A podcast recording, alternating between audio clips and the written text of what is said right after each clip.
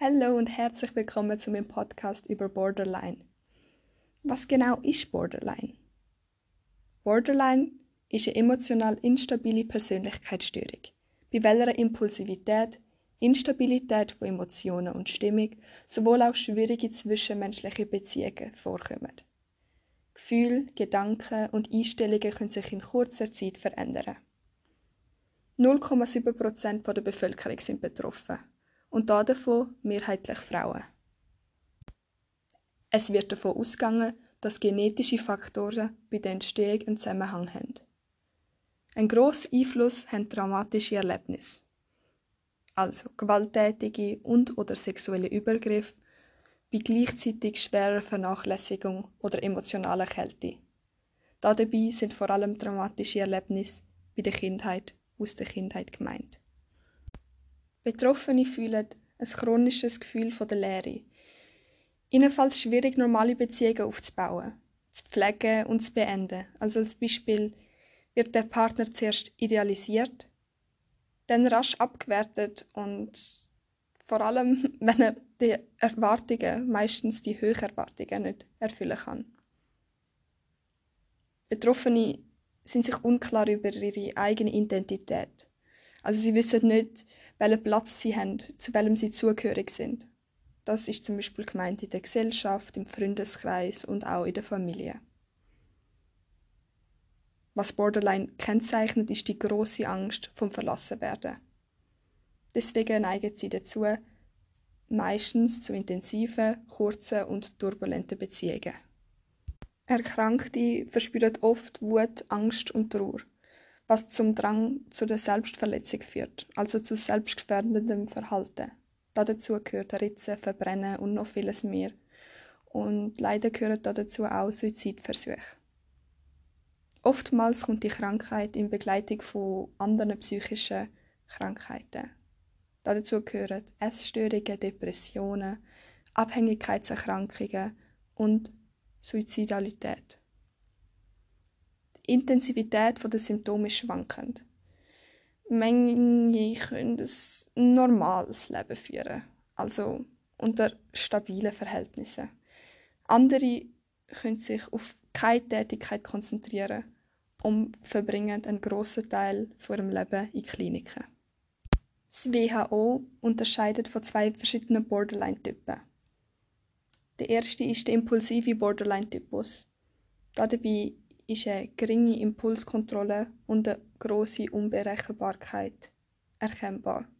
Der zweite Borderline-Typus ist das gestörte Selbstbild vor allem im Fokus, also auch gestörte Beziehungsverhalten. Also jetzt zu einem beispielsweise Verlauf. Also Therapie kann viel beeinflussen, aber es ist ja so, dass meist die Betroffenen schon in der Kindheit und Jugend typische Persönlichkeitsmerkmale aufzeigen. Die bleiben bis ins hohe Alter bestanden. Allerdings nimmt die Intensivität der belastenden Merkmale mit fortgeschrittenem Alter ab, sodass viele Betroffene im Erwachsenenalter sowohl im privaten als auch im beruflichen psychisch stabiler sind. Circa drei Viertel der Betroffenen weisen im Verlauf der Krankheit ein selbstverletzendes Verhalten auf.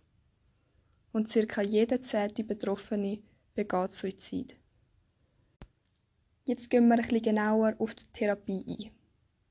Therapie erweist sich als schwierig und erfolgt deswegen durch mehrere Etappen.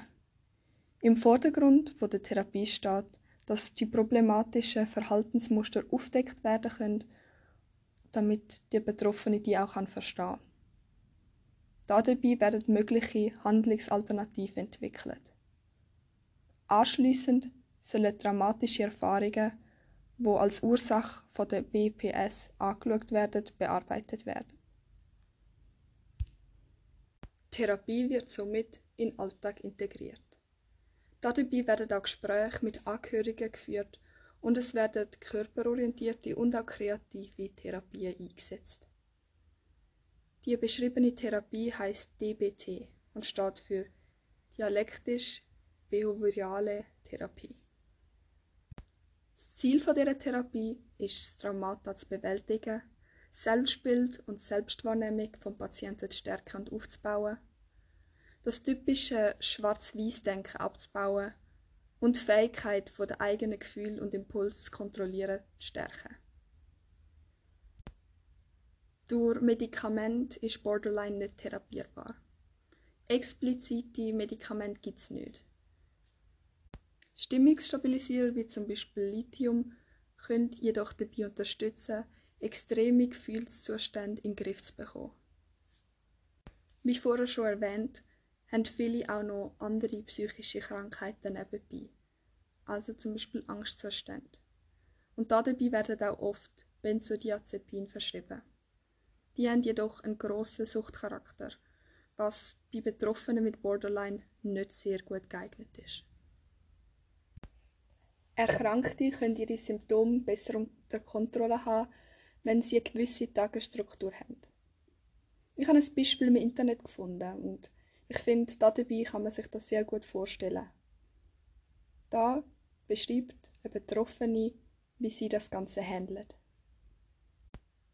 Ich zitiere ab jetzt. Ich habe schon seit langem gewusst, dass eine Tagesstruktur hilft bei Depressionen, Erschöpfung und Borderline. Mir hilft Routine, um stabil zu bleiben und meine Aufgaben zu erledigen. Ich habe auch gewusst, dass Bewegung und frische Luft dabei helfen sollten. Es ist mir nur nicht möglich.